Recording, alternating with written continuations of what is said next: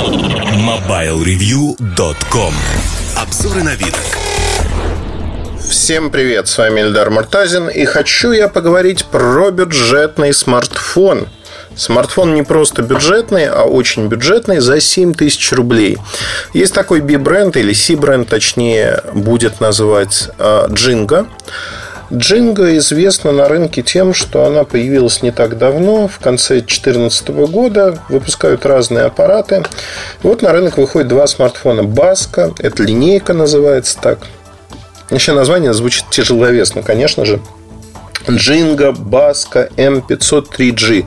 Есть версии 4G. Смартфоны отличаются низкой ценой. Низкой ценой для текущего состояния рынка. Вообще, э, что это такое? Android 5.1.1, потому что это бюджетный смартфон, шестерки вы там не дождетесь. А характеристики, они очень скромные, с одной стороны. 5-дюймовый IPS-экран, матрица. А, экран HD, а, не Full HD, хочу подчеркнуть, это важно. Оперативки 1 гигабайт, 8 гигабайт встроенной памяти, карты памяти до 32 гигабайт всего лишь. И, в общем-то, медиатековский чипсет 6580, он четырехъядерный, 1,3 ГГц. Но 3D игрушки, в общем-то, подтягивает, работает. По камерам тут все тоже достаточно просто. 2 мегапикселя фронтальная, 8 основная. А батарейка 2200. Все это в неплохом пластиковом корпусе, таком носком. То есть, по всем характеристикам этот аппарат бюджетный. Но как только мы начинаем оценивать его с точки зрения, а, сколько же цена в долларах, можно ли купить в Китае нечто подобное, да, можно, но цена в долларах получается, в общем-то, меньше 100 долларов. Это действительно во всех смыслах бюджетный Android-смартфон, который при этом в силу своей бюджетности работает не так, чтобы космически, как флагманы, но работает вполне прилично. Хороший экран. Экран действительно не поражает воображение, но он очень приятный. И батарейка у них был в конце 2014 года а, в этой серии аналогичный аппарат, самый дешевый с HD-экраном. А, там батарейка работала день. Здесь при умеренном использовании, если вы не рубитесь в игрушки, если вы не смотрите видео постоянно, батарейка реально может протянуть два дня. Протянуть здесь слово неправильное, потому что протянуть, знаете, как вот когда ты из нее выжимаешь все и боишься прикоснуться к аппарату. Нет, при подсветке где-то 40-50% здесь есть автоматическая регулировка подсветки. Работает он двое суток, три с половиной часа мобильной передачи данных, две сим-карточки внутри микросима у меня стоят. То есть здесь нет никаких проблем. Я говорю сейчас про 3G-версию, потому что версия 4G, она отличается... У меня не было этого аппарата. Она отличается ценой. Не 6990, а 8990. И этот аппарат появится вот в ближайшие дни на прилавках. Кстати говоря, вот пока Баска M500 3G эксклюзив связного. Это самый дешевый аппарат в связном с HD-экраном и такими характеристиками. То есть, все другое, что есть, какой-нибудь Alcatel Popstar, он стоит дороже. Дороже как минимум на 1000 рублей, а то и больше. То есть, фактически, это самый дешевый аппарат вот в своем сегменте. Получается. Что я хочу сказать? Конечно, бюджетные аппараты, тут нет никаких надстроек у андроида. Они все плюс-минус одинаковые, плюс-минус равны.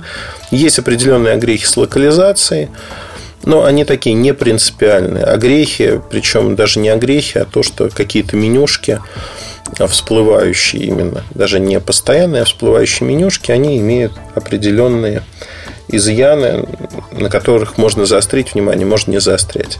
Я этого делать не буду, просто в силу того, что не принципиально для покупателей.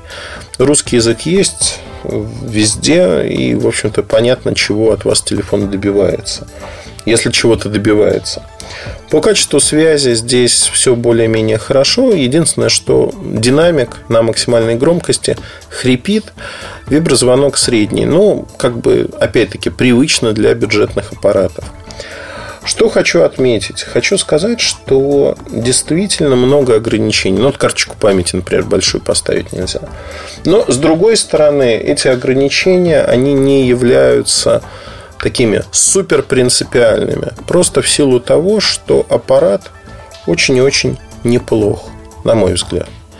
Неплох во всех смыслах, когда мы получаем хорошее время работы, хороший сценарий и, главное, минимальную стоимость.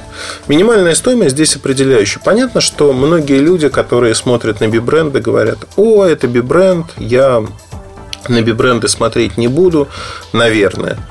Но мне кажется, это неправильно. Неправильно со всех точек зрения, потому что би-бренды сегодня предлагают неплохое соотношение цена-качество, а главное, что все эти аппараты поставлялись еще, либо проходили, вот заговорился даже, аж дыхание в забу сперло. Они использовали такой инструмент, как хеджирование, то есть зафиксировали цену в рублях от валютных рисков, и поэтому цена меньше сегодня. По-хорошему, цена на такой аппарат должна начинаться не от 7 тысяч рублей, а минимум от 8-8,5 тысяч, что мы в основном на рынке и видим. Но вот эти ребята захеджировали свои риски, поэтому у них подешевле получается. И таких аппаратов достаточно много у той же Джинги. Ну, вот как минимум два я описал.